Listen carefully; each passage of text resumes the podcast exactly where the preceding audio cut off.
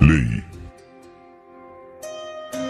Un malentendido común entre las personas es que cualquier ley o regulación que nos gobierna hace parte de una sola categoría, la ley, pero hay muchas otras formas legales que son acatadas por las personas sin darse cuenta que simplemente no son aplicables para muchos de ellos. Otro malentendido es que la constitución de una nación nos da nuestros derechos.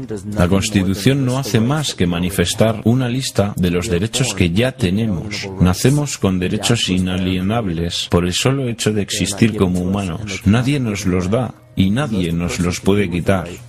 Lo que puede hacer cada persona es escoger si los va a ejercer o no. La ley o derecho marítimo es lo que se conoce también como el derecho del mar. Esta ley marítima es reemplazada por la ley civil y solo es aplicable para quienes aceptan someterse a ella. La ley marítima es una ley privada internacional que gobierna las relaciones entre las entidades privadas que operan navíos en los océanos. Observemos cómo y por qué una forma de ley que fue creada para gobernar corporaciones, negocios y navíos ha sido impuesta para gobernar seres humanos naturales.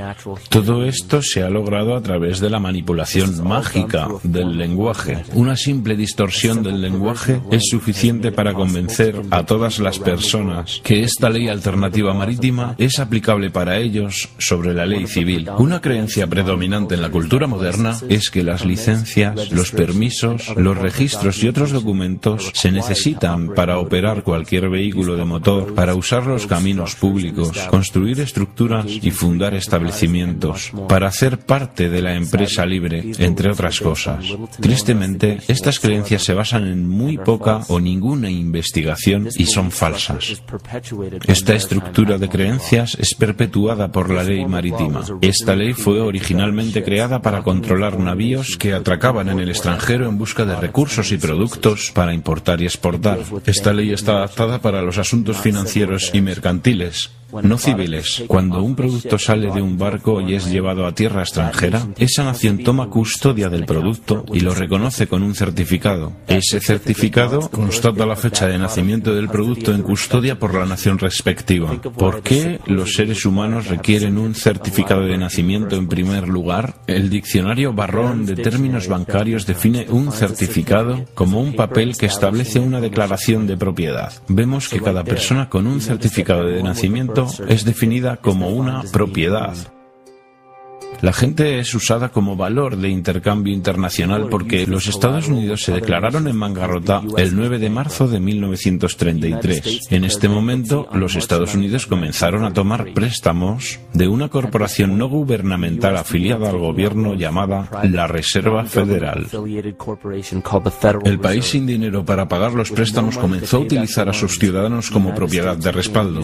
Todos los certificados de nacimiento y matrimonio son literalmente recibos legales. Solo hace falta ver la similitud entre un recibo de bodega y un certificado de nacimiento. Ambos documentan la fecha de expedición, un número de serie,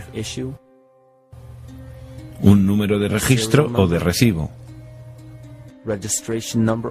la descripción del producto y una firma autorizada del informante notificando a la institución pertinente. Aun con toda esta información estando disponible, la mayoría de las personas no saben que se han sometido a la ley marítima y esto es posible gracias a una simple manipulación del lenguaje. Esta ley marítima cambió el sentido de la palabra persona, de un ser natural y viviente a una corporación.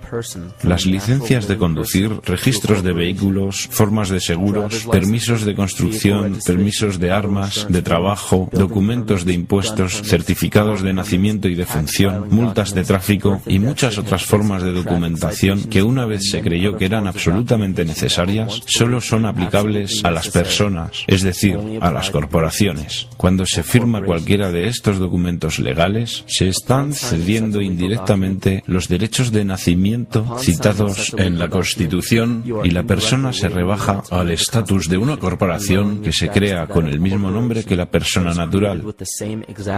La única manera de diferenciar los dos nombres es notar que el nombre corporativo siempre está en letras mayúsculas. Esto se conoce como capitis diminutivo máxima. Se puede verificar que en cualquier licencia de conducción, certificado de nacimiento, tarjeta de seguridad social, tarjeta de seguro y cualquier otra, solo hay letras mayúsculas para representar la corporación que tiene tu nombre, pero que no eres tú. La corporación es conocida como una persona artificial, mientras que tú, el ser humano, eres una persona natural. Este engaño se profundiza más cuando se trata de ir a una corte. Cuando vamos a una corte se puede ver que hay sillas para los testigos y que éstas están detrás de una cerca o barrera. El defensor tiene que atravesar esta barrera para entrar en la corte, donde el demandante y el juzgado se encuentran sentados. Este acto simboliza el abordaje de un navío. Desde este momento, todo lo que sucede en la corte está bajo la ley marítima. El juez actúa como un capitán o un banquero. Es el responsable responsable del equilibrio entre las dos partes. Por esta razón siempre hay una suma de dinero en cualquier caso de juzgado. El capitán simplemente está negociando con disputas mercantiles. Una vez que el montante es pagado, el caso se cierra. Para juzgar el caso fuera de la ley marítima donde los derechos civiles no son protegidos, se tiene que evitar estar de acuerdo con representar una persona artificial. Esto se logra declarando que usted es una persona natural, que usted no tiene un nombre o apellido porque aquellos implican un título corporativo. En un caso de tribunal, se puede declarar que el tribunal notifique en honor a la ley civil. Todo juez debe juramentarse como juez civil para ejercer como abogado, pero todavía se debe dejar claro al tribunal y al jurado que el juez debe actuar como un juez civil y no como un banquero. Recuerda que eres un ser humano natural de la tierra. No eres gobernado por nada más que tu propia conciencia. Las leyes son creadas dentro y para el control de una sociedad. La sociedad que creó las leyes que son aplicadas se llama la sociedad de la ley. Aún así, la mejor parte de este completo engaño es el hecho de que no somos por naturaleza miembros de la sociedad de la ley. Entonces sus leyes no se aplican a nosotros nosotros como personas naturales. Los jueces, abogados y oficiales legislativos hacen parte de esta sociedad y en su interior han creado su propia lengua que es engañosamente parecida a la natural. Ellos tienen cosas llamadas estatutos y regulaciones que se parecen a las leyes, pero su lenguaje solo es aplicable para quienes están dentro de esa sociedad. Todas las violaciones de tráfico y todas las demás reglas excepto daño a otra persona o propiedad son normas que no son aplicables para la persona natural. Estas leyes solo se aplican a aquellos dentro de la sociedad de la ley. El juego de la ley es solo una ilusión. Se puede simplemente abrir los ojos y reclamar la libertad con la que se nació, la cual solo tiene los límites que la imaginación imponga. Así se puede asegurar que los derechos naturales estén protegidos. La más importante línea de defensa contra este engaño es el conocimiento de la perversión de la lengua y estar absolutamente consciente de cómo se forman las creencias y conceptos. En la religión y la política, las creencias de la gente y sus convicciones son en casi todos los casos de segunda mano y son recibidas sin ser criticadas, desde autoridades que tampoco han examinado las cuestiones referenciadas sino que las han tomado prefabricadas de otros que también las recibieron y cuyas opiniones no valen la pena. Todas las formas de perversión de la lengua tienen un reflejo en el microcosmos de la psique individual. Y el problema que veo es que la humanidad de hoy realmente no tiene idea de su verdadera identidad. Tenemos el trabajo de ocho horas, tenemos la casa, los niños, las cuentas, la televisión, las aficiones, las diligencias que hacemos cada día y finalmente comenzamos a creer que eso es todo lo que somos. Pero tú sabes que somos mucho más, que nuestros cargos o trabajos, más allá del estatus de ser una madre o un padre, más allá de ser teísta o ateo, republicano o demócrata, negro o blanco, hombre o mujer, ¿qué o quiénes somos nosotros?